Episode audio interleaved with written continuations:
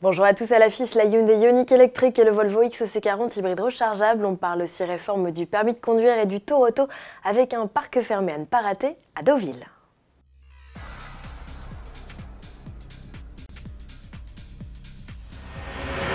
Un permis de conduire plus rapide et moins cher, c'est l'objectif du gouvernement qui a présenté une série de 10 mesures pour faire baisser son coût de 30%.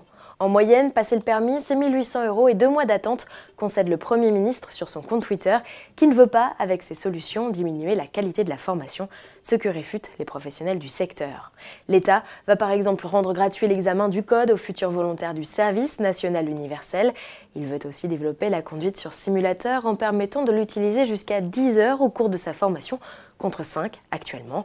L'État veut également renforcer l'apprentissage de la conduite sur les véhicules à boîte automatique et développer la conduite supervisée. Elle permet d'acquérir de l'expérience aux côtés d'une personne titulaire d'un permis depuis 5 ans.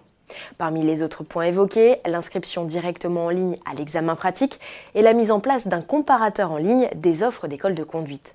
Enfin, le permis pourra bientôt être passé dès 17 ans, mais les admis ne pourront être seuls au volant qu'une fois leur 18e anniversaire passé. Que pensez-vous de ces mesures? Répondez sur autoplus.fr. Hyundai optimise sa Ioniq électrique. La berline zéro émission à l'échappement lancée en 2016 reçoit une nouvelle batterie de 38 kWh, soit un gain de 36%. Ainsi équipée, elle voit son autonomie grimper à près de 300 km selon le cycle WLTP. La puissance du moteur a également été revue à la hausse pour atteindre la barre des 136 chevaux.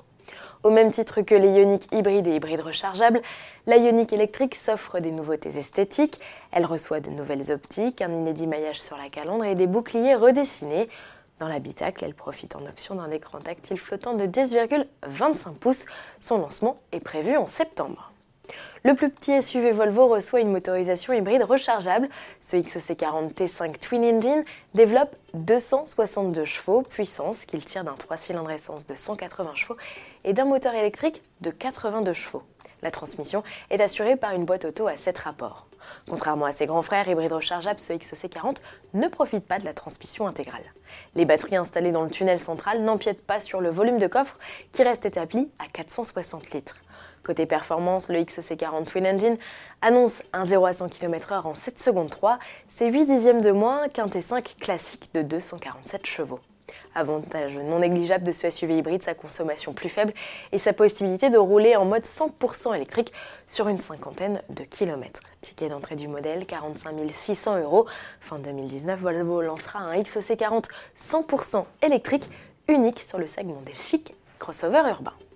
En bref, et pour finir, si vous êtes en vacances ou en week-end sur la côte fleurie, ne manquez pas de faire un tour à Deauville, où prend fin ce 4 mai 2019 la 28e édition du Tour Auto. Les concurrents seront regroupés dans un parc fermé dès 16h30 et vous pourrez venir les admirer sur simple présentation du guide officiel vendu 10 euros à l'entrée. Cerise sur le gâteau, les visiteurs auront la possibilité d'approcher la dernière des Ferrari, la F8 Tributo. Enfin, dernier clin d'œil, cette fois au cinéphile amoureux du film Un homme et une femme de Claude Lelouch. Ouvrez l'œil, une Ford Mustang blanche sera à l'arrivée avec le réalisateur comme copilote. Pour l'anecdote, un troisième volet des aventures d'Anouk Aimé et Jean-Louis Trintignant arrive en salle ce 22 mai. Bon week-end à tous et à lundi. C'est toi, toujours.